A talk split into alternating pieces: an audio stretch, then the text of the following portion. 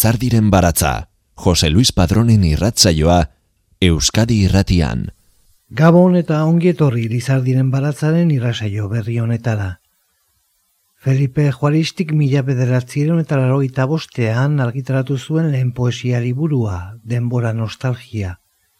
Liburu horrekin, poesiaren ibilbideari ekin zion, baita poesiari buruzko gogoetaldiari ere. Poesia, poema, poeta, bakoitza zer den jakitea kontu zaila da.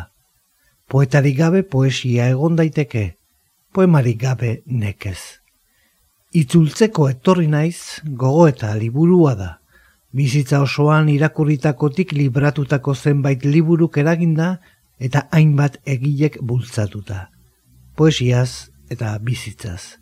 Benetan bizi den bizitzarik gabe poesiak ez du zentzurik baina jakin behar lehenago zer den benetako bizitza. Hori jakitera iristea da, ibilbidaren helmuga. Beraz, itzultzeko etorri naiz Felipe Joristiren liburu berritik jasotako hitz eta pasarteekin gaurko irrasaioa osatuko dugu. Begira, oinez da bilbere pangeatik, oinez zabileta ez du mapik non galdote ziteken Galderak galdetzen dizkion buruari galdetzen du panjean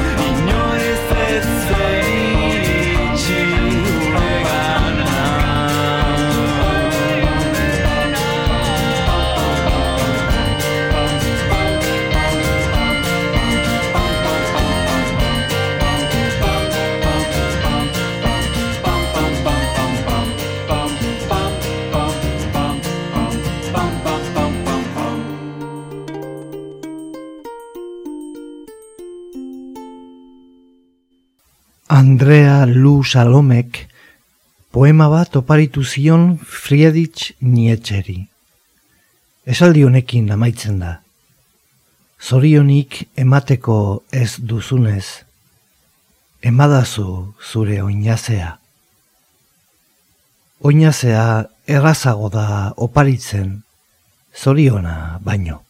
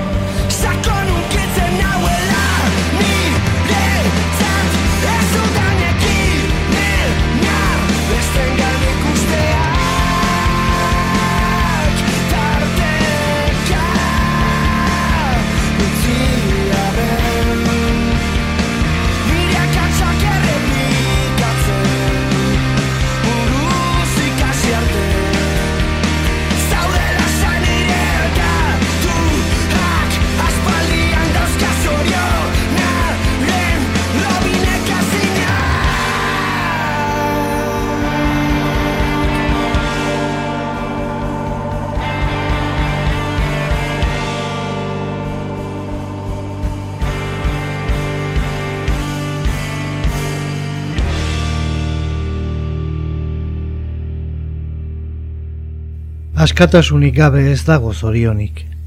Lasaitasunik gabe ez dago askatasunik. Pozik gabe ez dago lasaitasunik. Barneko tristurak egonezinera eraman oidu. Gau eta egun egindakoaz gogo eta egitera eta gehienetan egindakoaz dolutzera. Eta damutasunik berez ez badator, beti geratuko da tristurak jotakoaren baitan alako lorratz zikin eta iluna, gaitzaren irudi. Askotan entzuten dugu garai gaitza dela poesiarako. Ez da esaten, poesiaren garai gaitzak neurri berean gizon emakume guztientzat alakoak ere badirela. Malenkonia da poetaren paisaia gehienetan. Poetak mingarri zaigun egia esaten du. Gure izuak, gure zaminak, gure gorabeerak kantatzen ditu.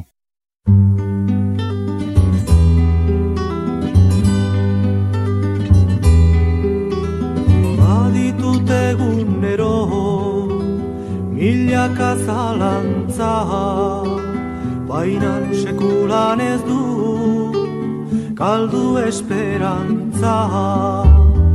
Iritsiko zaiola Euskal Herriari Denok espero dugu Egun berri hori. Iritsiko zaiola Euskal Herriari Denok espero dugu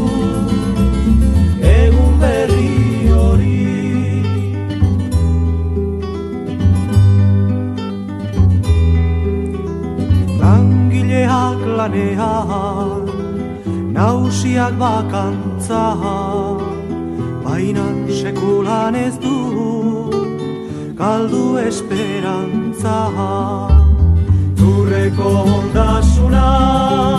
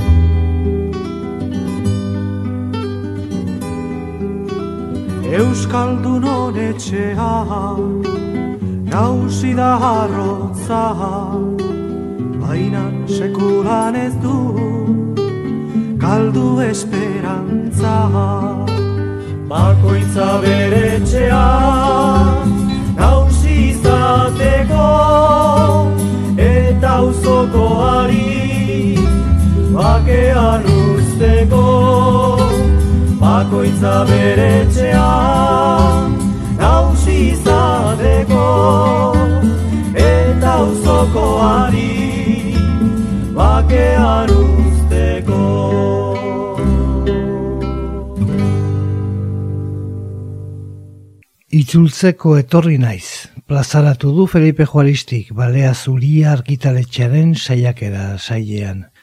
Azkenengo, hogeita mar urteetan irakurritakoaren ondorioa da, egilaren beraren hitzetan.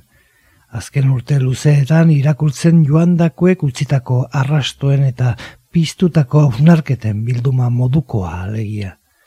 Amaika idazle eta pentsalariren testuekin izandako nolabaiteko elkarrizketa. Haiei irakuritakoari buruzko gogoeta eta hortik abiatuta sortzen duen beste testu bat. Berea dena, baina gure esku uzten duena. Honako adibidez, Matsuo baso idazle japoniarra ezaguna eta jaikuen egilea aipatuz hasten da. Matsuo basok toki bateko eta une bateko argialdia zehaztu nahi izan zuen poesiaren bidez. Batzuek jaiku deitzen diote horri. Udan belarra. Gerlarien ilobi. Besterik ez da basok jurzenarren e, iruzkina da une zehatz bateko eternitatea bizi nahi izan zuen. Ez horregatik zitzaion iragana arbuiagarria domespretxagarria. Iragan asko kutzitako ondarrez eraikitzen da oraina. Eta orainak uzten dituen puska txikiez une bakoitzean behar dugun jantzia josten da. Une bateko eternitatea. Espinosaren ametsa hori bera ere. Jakintxuek mutur batean edo bestean ondorio bera antzematen dute, eskuaren zentzua ez bada adimenarenaz. Une bakoitza errepika ezina da, azkena delako. Eraklitok bazekien hori eta ondoren denoko ikasi dugun kontua da. Ez dago bi aldiz ibai berean bustitzerik eta ibai bera dioenak esan dezake urbera, lehengo urak. Uraren irudiak mugikortasunaren ideia dakarkigu, baita zerbait moldagaitzarena ere. Ura esku aurrean ez da ura pegarrean. Gure kantutegian hainbeste azaltzen dena, bestalde. Emakumea pegarra hartuta iturrira doa eta han, pegarra hausten zaio. Atxeginak irrist egiten duen unea baita. Dena badoa, udaberria eta uda. Udazkena eta negua. Eta gu ere bai urtaruekin batera. Jaiku saioa nire arabera. Denbora joana, ate bat itxiko da, itxaso gabe. Itxasoa erakargarria da, duen izaera aldakorragatik. Ez da arraroa gure iruditerian itxasoa eta amodioa biak elkartuta agertzea. Amodioa ere aldakorra baita. Azalez ez ezik, barren aurpegiz mudatzeko ohitura du. Jostatzeko besterik ez bada ere. Ez dugu bialdiz bide bera egiten egunero saiatzen bagara ere. Eguzkia ere negualdi honetan ez da bera egunetik egunera, ez da ilargia ere. Eguzkiak argitzen dituen gauzak ere ez, dena da iragankor, eta horri tragedia deitzen diogu. Ezin ezeri eutxi, dena iesi doa. Maitaleen egia aitorrezina.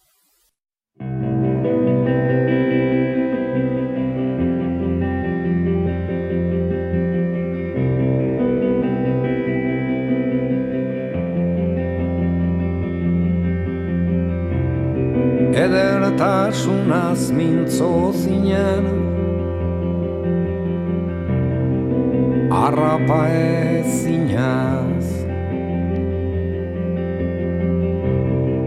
gordean ostatu hoietan Iluna barretan. Baina denbora iesi doa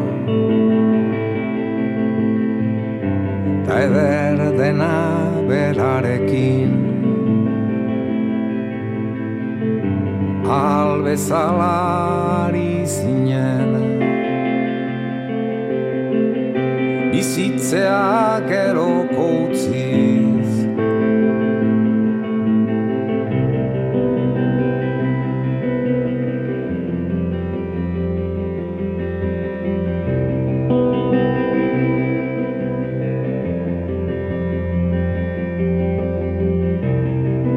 Askatasunaz mintzo zinen Baita gogotik ekin. Borrokara emana. Ta bizitza doainik Baina denbora iesi doa Atzikin duen aratetik. Zenbat zuntzitu behar izan den. Zenbat minda utxegin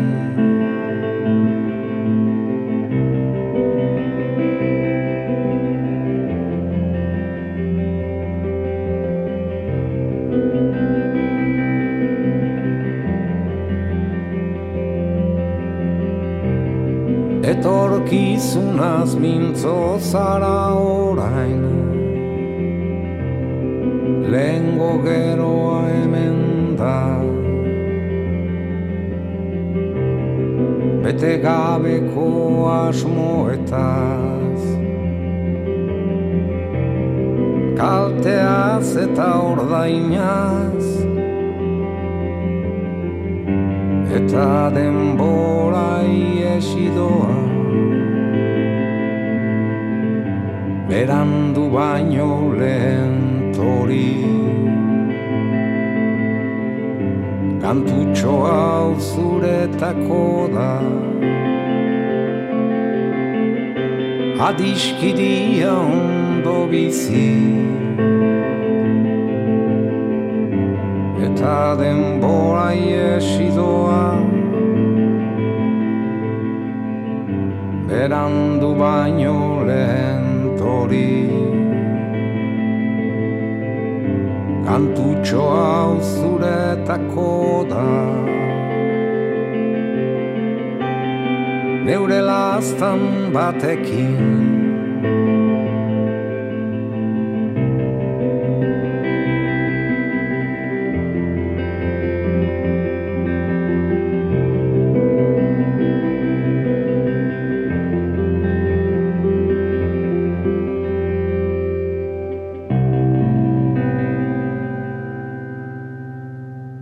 Mila esker Lizardiren baratza entzuteagatik.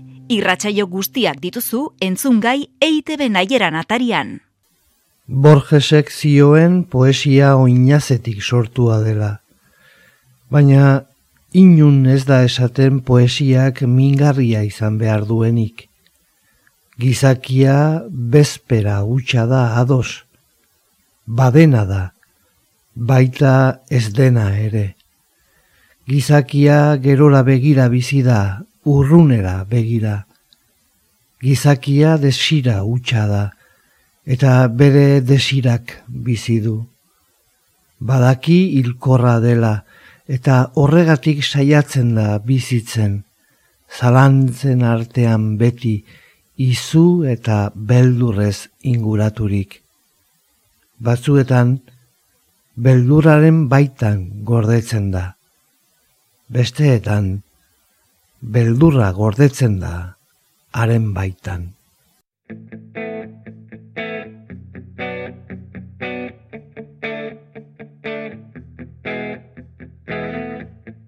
Beldur naiz, sufrimendua gatik, beldur ere bukaera gatik, beldur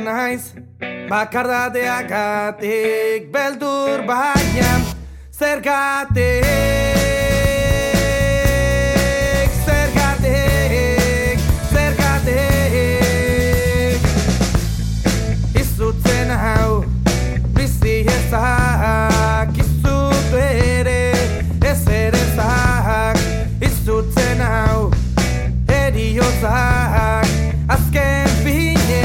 sentimendu arrotzak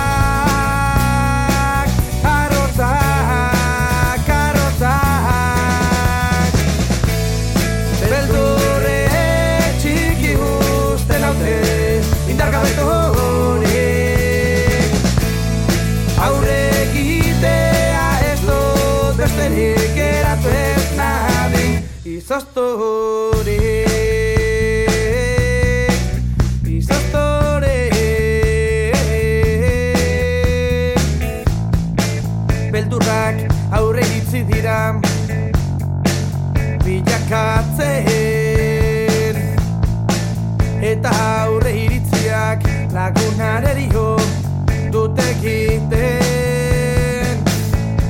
Azken batean unen pasterra rotzek Baikaitu zezutzen jaiko ezberdinak urtzen duela. Kanpotarra dela eta lako seksuka maite dituela Nik handik ezberdina dela eta Dela eta Dela eta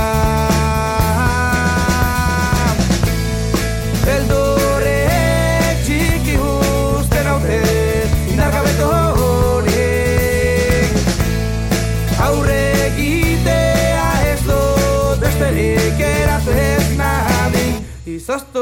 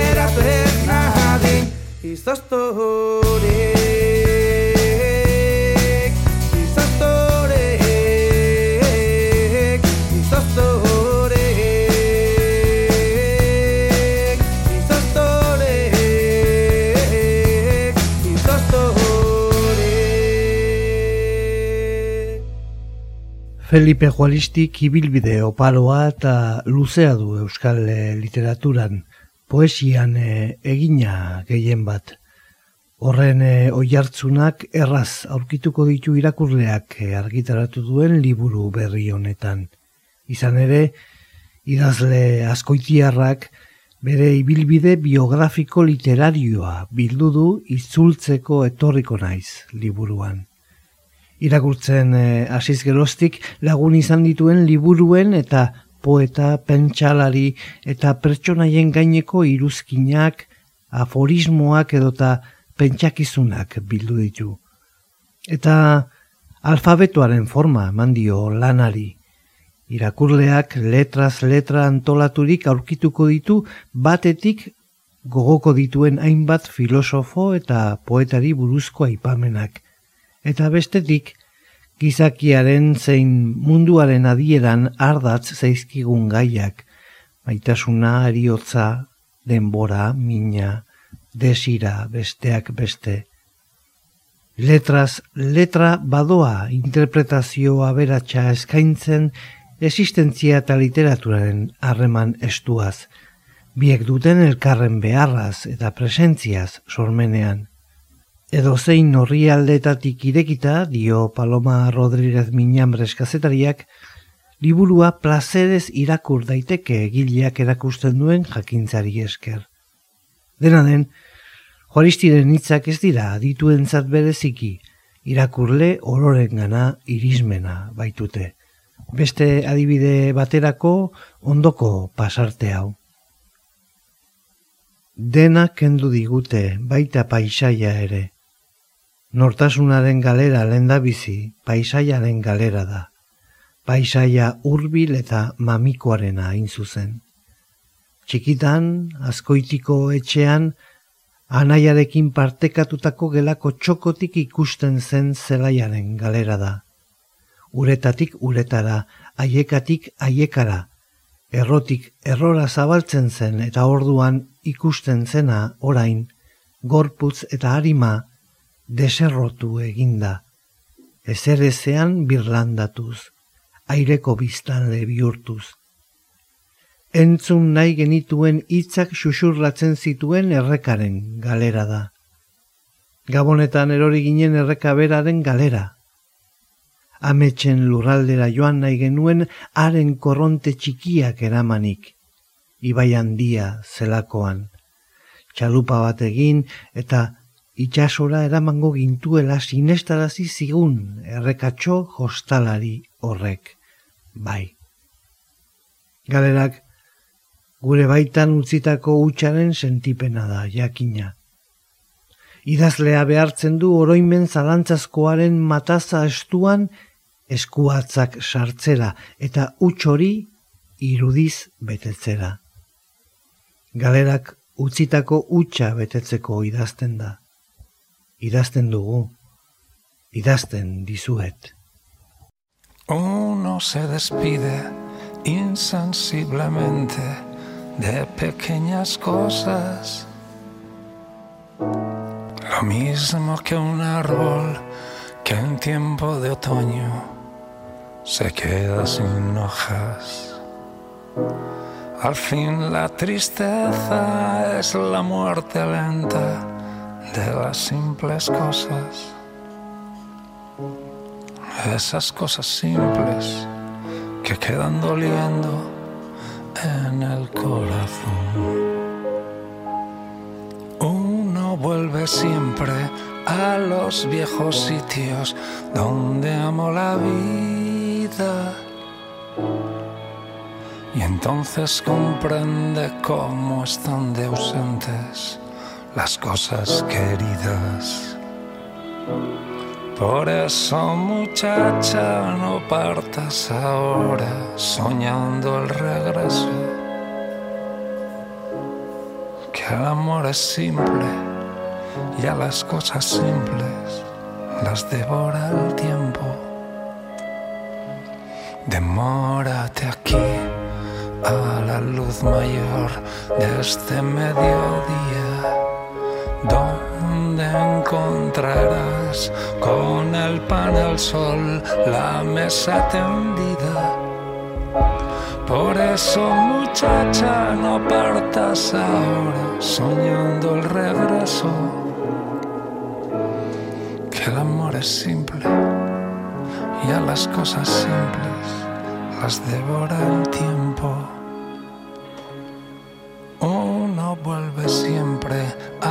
Los viejos sitios donde amo la vida.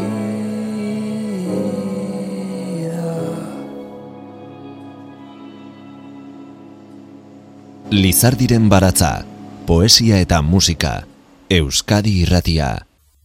Jose Hierro ez omen zekien zer den poesia.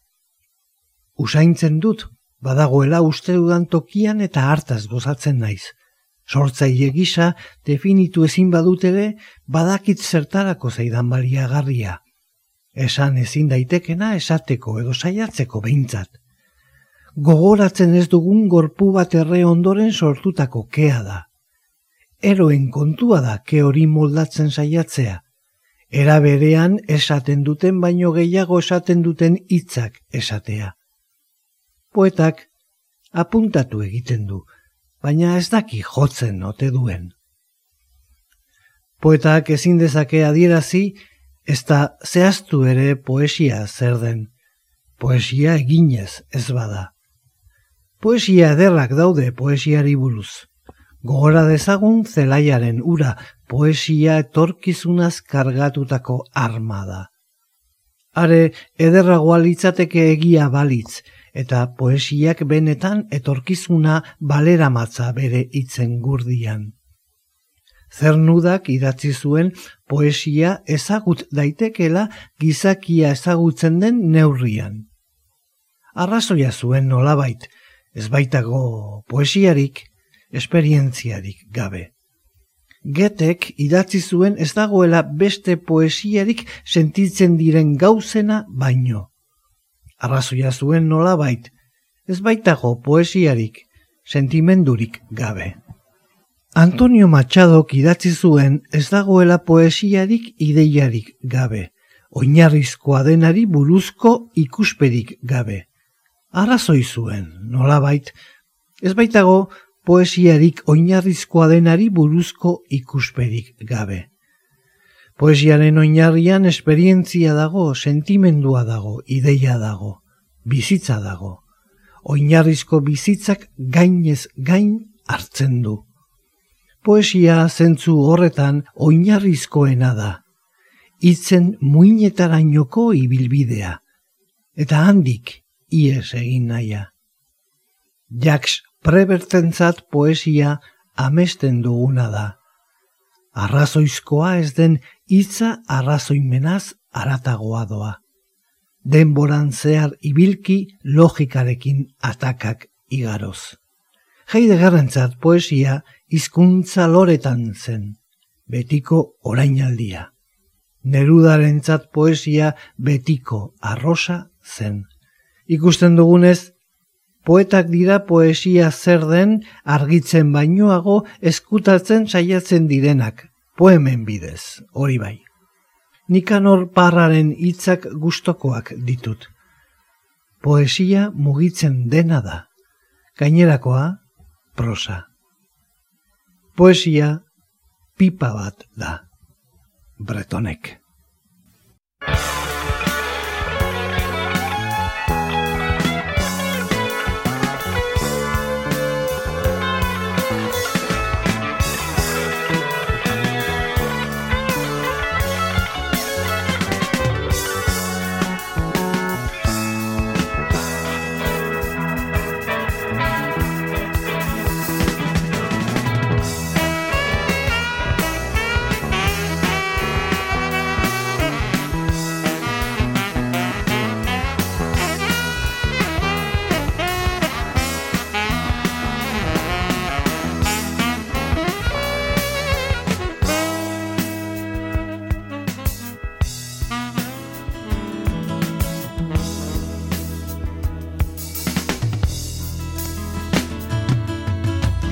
Ere muko dunen atzetik dabil. Zulo urdin guztiak miatu ezinik. Eta euri zitalari esker bizi da.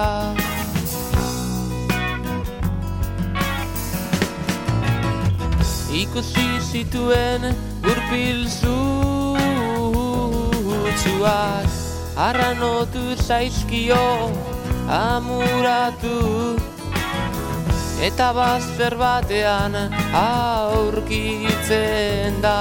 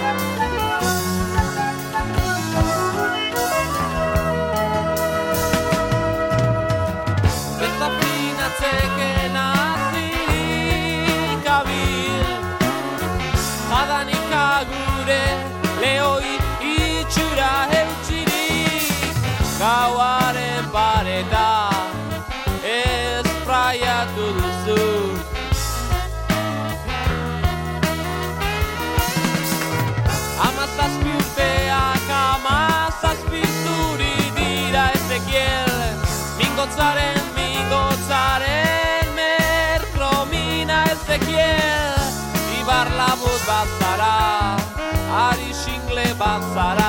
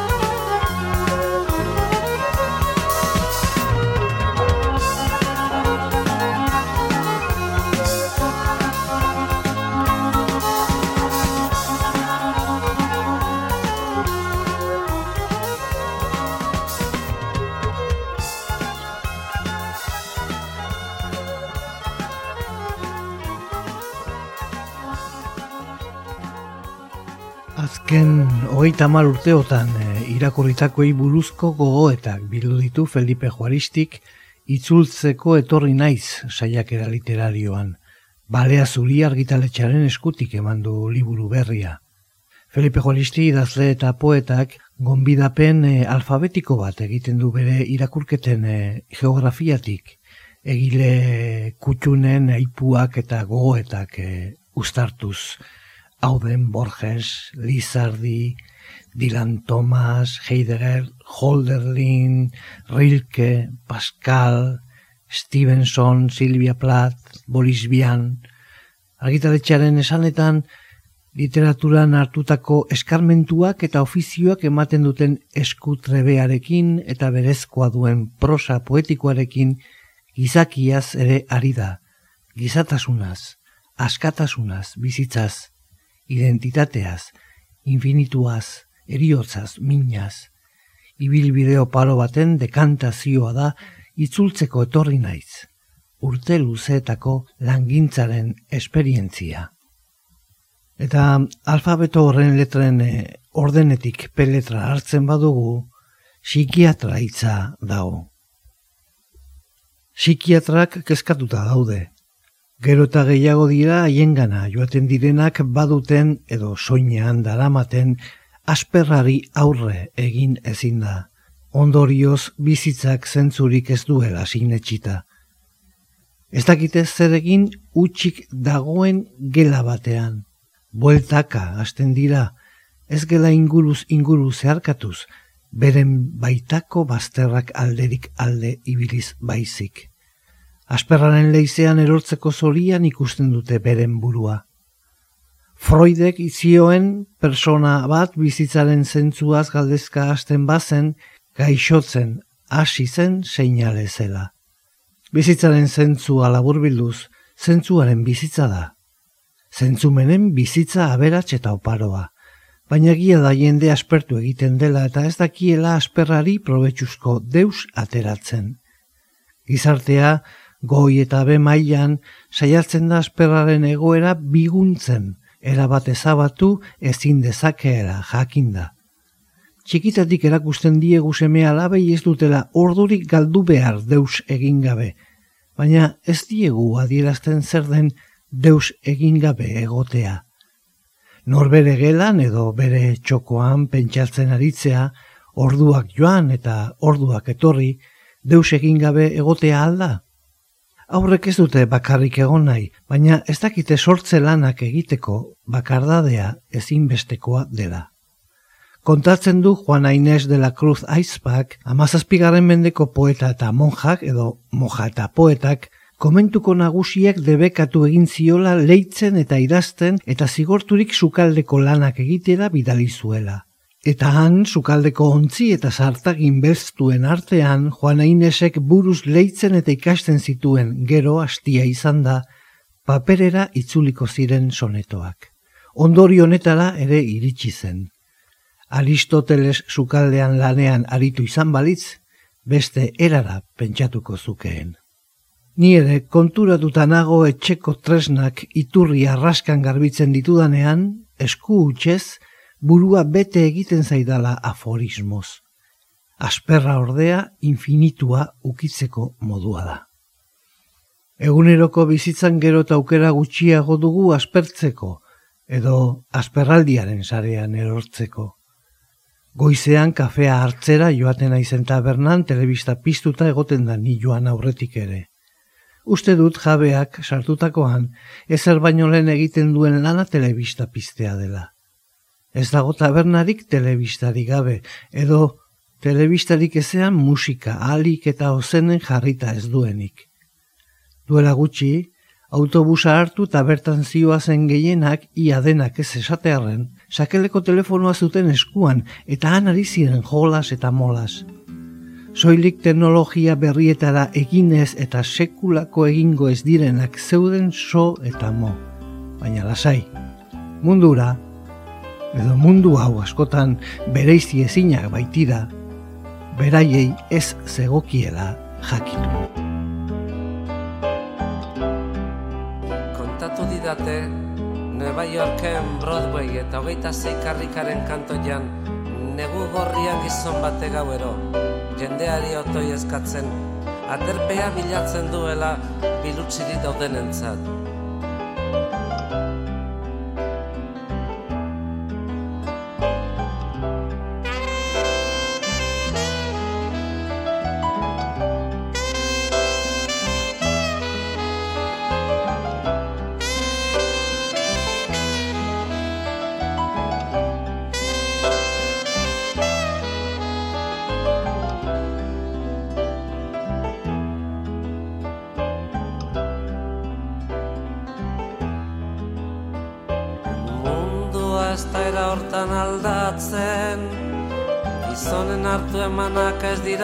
dira bekitzen Zamaroa ez da hola laburtzen Baina batzue gau batez oia dute. Aterpean aize otzik ez eta Bere erizi joakien elurra Karrikan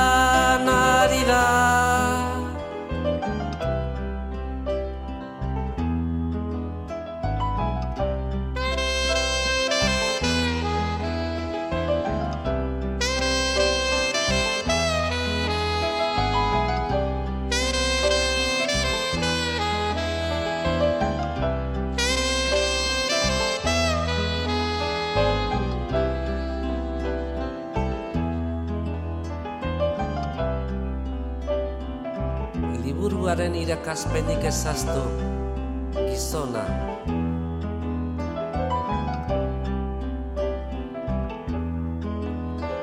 Gizon batzue gau batez oia dute, aterpean aize otzik ez eta, bere erizi joakien elurra, karrikan ari da. Bainan dira hortan aldatzen. Gizonen hartu emanak ez dira bekitzen Zamaroa ez da hola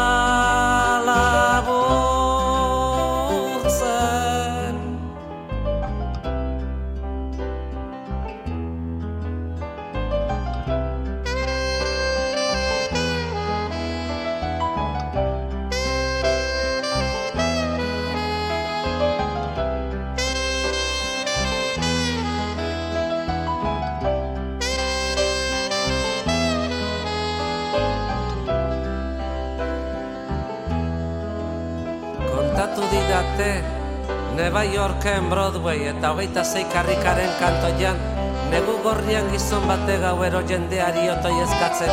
Aterpea bilatzen duela bilutxiri dauden entzat Kontatu didate Nueva Yorken Broadway eta hogeita zei karrikaren kantoian Negu gorrian gizon bate gauero jendeari otoi eskatzen.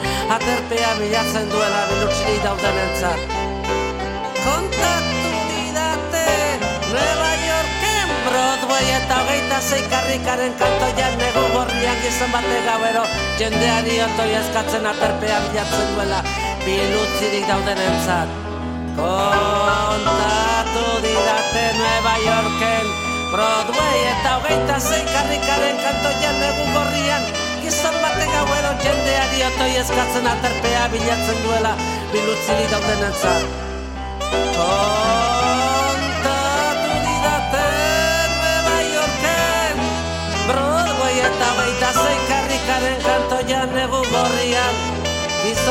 gauero jendeari otoi eskatzen aterpea bilatzen duela Bilutxiri dauden entzat Kontatu didaten Nueva Yorken Broadway eta baita zeikarrikaren kantoian. Negu gorriak gizon bate gauero jendeari otoi eskatzen. Aterpea bilatzen duela bilutxirik dauden entzat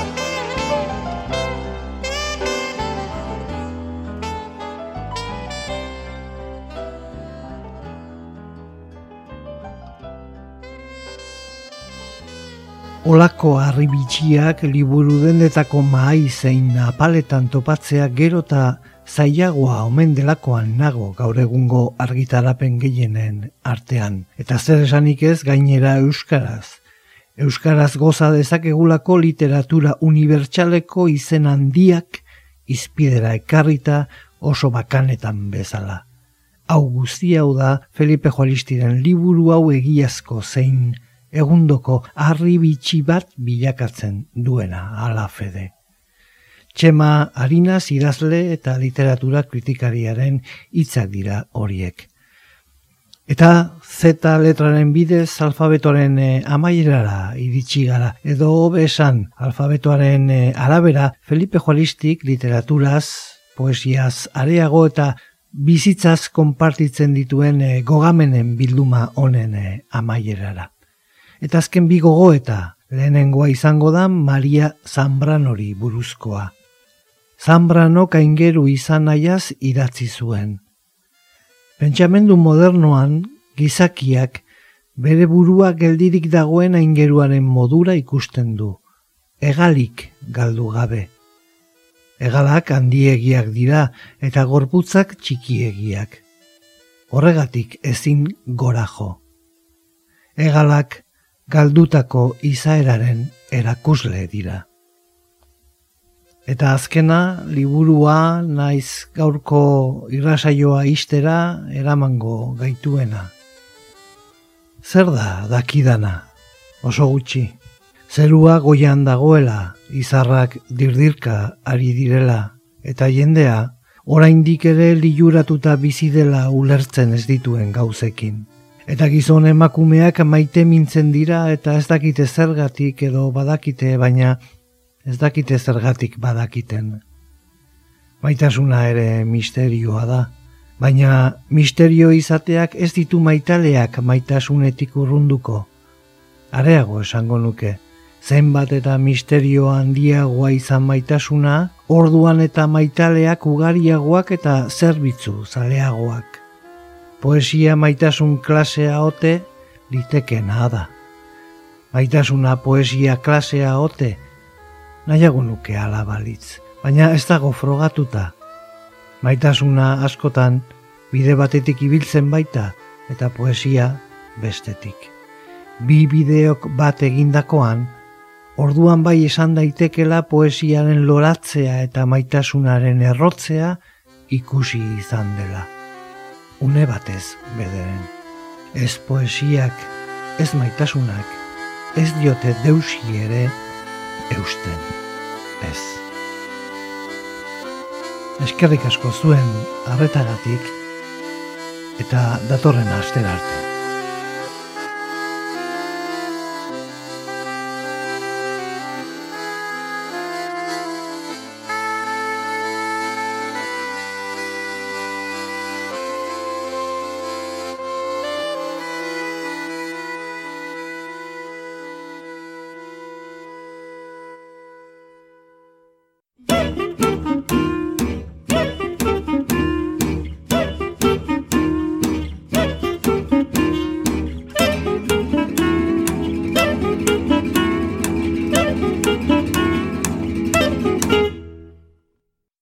Lizardiren baratza, Euskadi irratian, Jose Luis Padrón.